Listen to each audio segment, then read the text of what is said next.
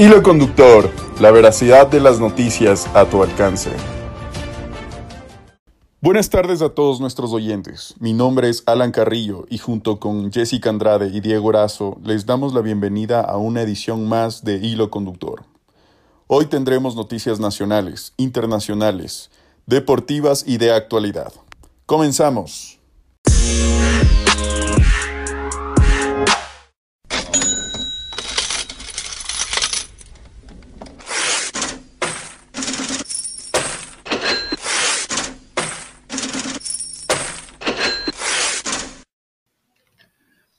Semana para definir el salario básico del 2021. Hoy las conversaciones para intentar definir un salario básico para el nuevo año continúan. El Consejo Nacional de Trabajos y Salarios, en sus siglas, CNTS, se reunirá en unos instantes con gremios de empleadores y trabajadores, quienes aseguran que con el panorama actual, este debería tener un aumento de 80 dólares, en total 480. Así es, un salario básico aún no se ha definido Muchas incógnitas nacen a partir de este encuentro, pues, ¿qué pasaría si no se llega a un acuerdo?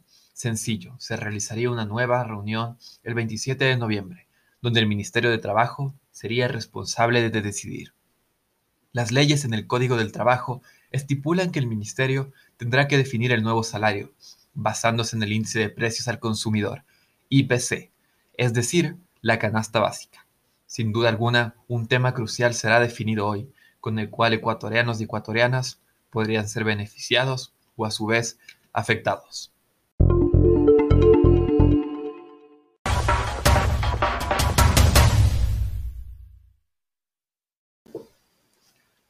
Y la inseguridad aumenta.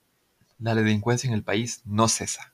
Este domingo 22 de noviembre se registró nuevamente un asalto a un local de comida situado en el norte de la capital, Quito, Ecuador. El video del violento atraco circula por redes sociales. Portando cuchillo y vestido de negro, un hombre de nacionalidad no identificada aún sujetó a la cajera del establecimiento, amenazándola con su arma blanca con el fin de obtener el dinero de la caja registradora. El robo sucedió en menos de 20 segundos, y el hecho quedó registrado en las cámaras de seguridad del establecimiento.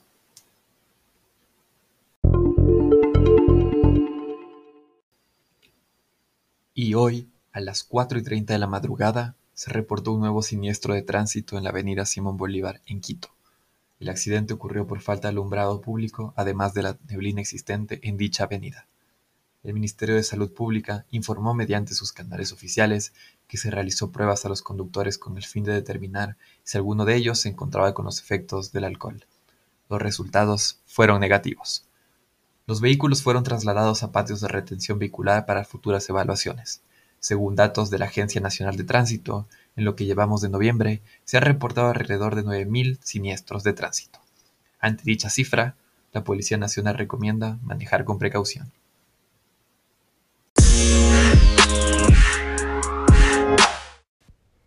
Ciudadanos de Francia, entre ellos periodistas y activistas de los derechos humanos, protestando en contra de la aprobación de la Ley de Seguridad Global en París, todos alzando sus voces, gritando Libertad en francés.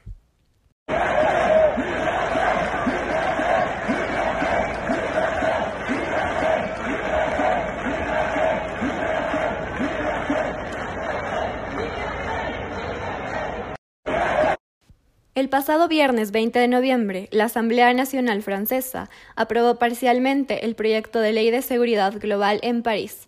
Esta ley contiene sanciones por publicación y difusión de imágenes o videos en los que se reconozca a las fuerzas de seguridad del país. Estas sanciones pueden llegar hasta un año de prisión y una multa de 45 mil euros, es decir, un aproximado de 55 mil dólares. Sin embargo, el Senado tiene la última palabra para la aprobación de esta ley, la cual será decretada la próxima semana.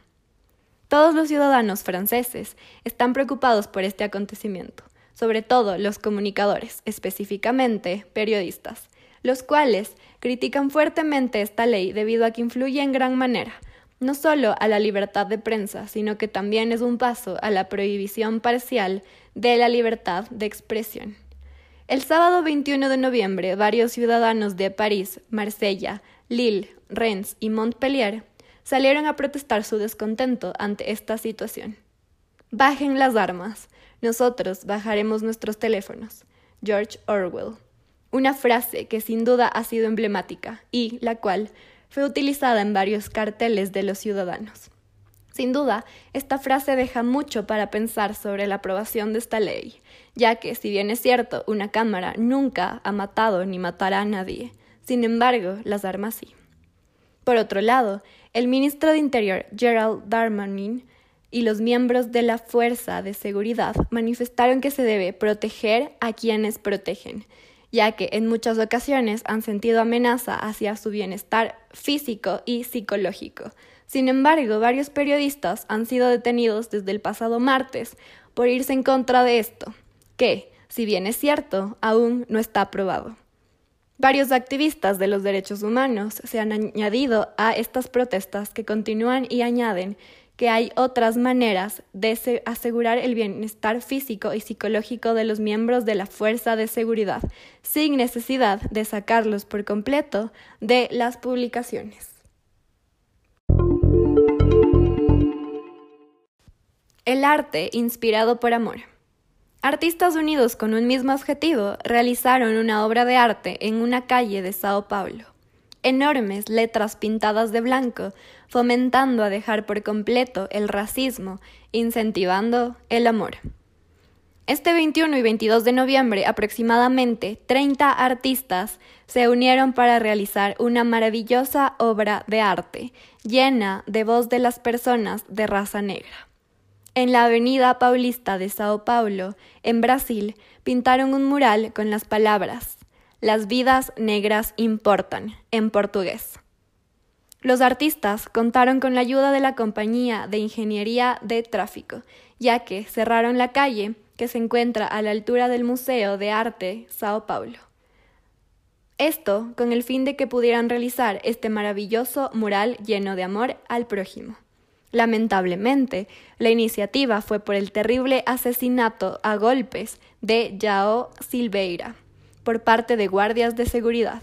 Este acontecimiento movió a muchas personas a las protestas inspiradas en este lema. Taiwán protesta en contra de la importación de cerdo por parte de los Estados Unidos. Ciudadanos de Taipei, en Taiwán, marchan con globos de cerdo manifestando su oposición a la importación de cerdo por parte de los Estados Unidos debido al cuidado de su salud.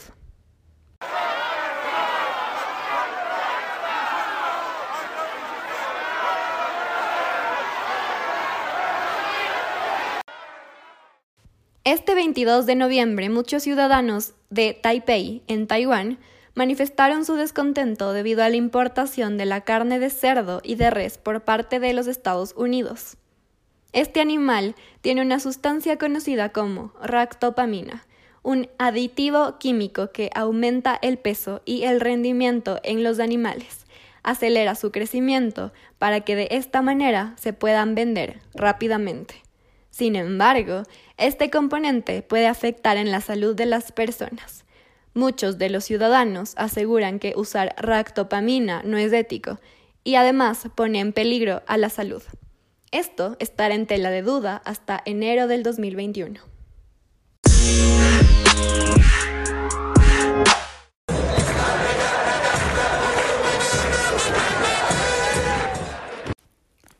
En noticias deportivas, Barcelona busca la punta de la Liga Pro.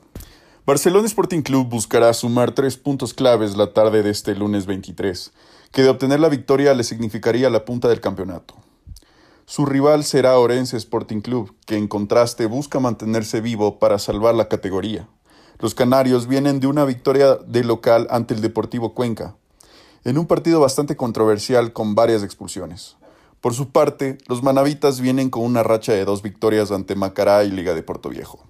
El equipo de Guayaquil se muestra como uno de los favoritos para ganar la segunda etapa del campeonato. No obstante, le siguen muy de cerca Emelec y Liga de Quito. El equipo capitalino fue ganador de la primera etapa y de no conseguir la segunda se jugaría la final en diciembre ante dichos rivales. En otras noticias deportivas, Colombia no pudo con Ecuador, sin embargo, el COVID-19 nos derrota. Después de una fantástica presentación por parte del seleccionado ecuatoriano ante el combinado de Colombia el pasado martes 16 del presente año, con una aplastante victoria de seis tantos por uno, los jugadores se vieron afectados por el virus que nos acoge a todo el planeta. Antes del partido, se habían informado ocho bajas por causas diferentes, cuatro de ellas por COVID-19. Sin embargo, con el pasar de los días, los casos de jugadores contagiados han ido en aumento. Uno de ellos fue Gonzalo Plata, quien marcó un espectacular golazo ante los cafeteros. El último caso que se reportó fue el de Michael Estrada, delantero estrella del Ecuador, que no fue convocado al último partido de su club Deportivo Toluca en México. Con este último mencionado, ya son 10 jugadores confirmados de COVID-19 de la tricolor, lo cual deja preocupados a muchos que estuvieron en contacto con estos deportistas, entre ellos el plantel colombiano y el plantel de Bolivia. En deportes internacionales, Marlon Chito Vera versus José Aldo, un choque de colosos latinoamericanos.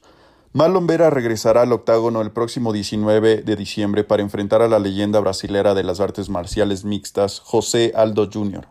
Chito, quien viene de una espectacular victoria ante el estadounidense Sean O'Malley, buscará mantener su racha para seguir avanzando en el ranking de la categoría de peso gallo. Por su parte, Aldo busca conseguir una victoria después de tener dos derrotas consecutivas, una de ellas muy controversial. El brasilero se muestra como favorito en este combate por su gran trayectoria en este deporte. Este evento se llevará a cabo en el complejo deportivo de la UFC en Las Vegas, Estados Unidos, que tendrá en la pelea principal al inglés Leon Edwards, quien enfrentará a la estrella en ascenso Kamsat Kimaev, siendo para este la prueba más difícil desde su llegada a la compañía.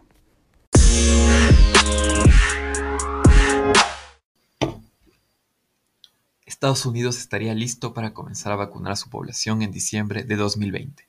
Los primeros estadounidenses podrían vacunarse a partir del 12 de diciembre del próximo mes.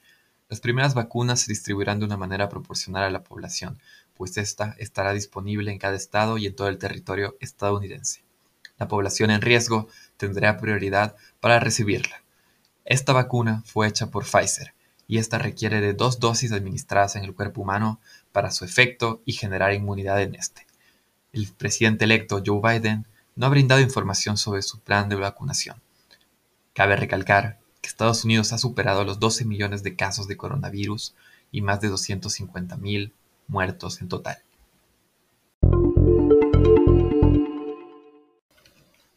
Los casos van en aumento. Los casos de coronavirus en Ecuador aumentan se registran 185.000 casos en el país y en las últimas 24 horas se registraron 770 nuevos casos. La ciudad con más casos es Quito, pues aquí se registran más de 61.000 casos positivos. Las personas fallecidas dentro de este contexto ascienden a los 13.000.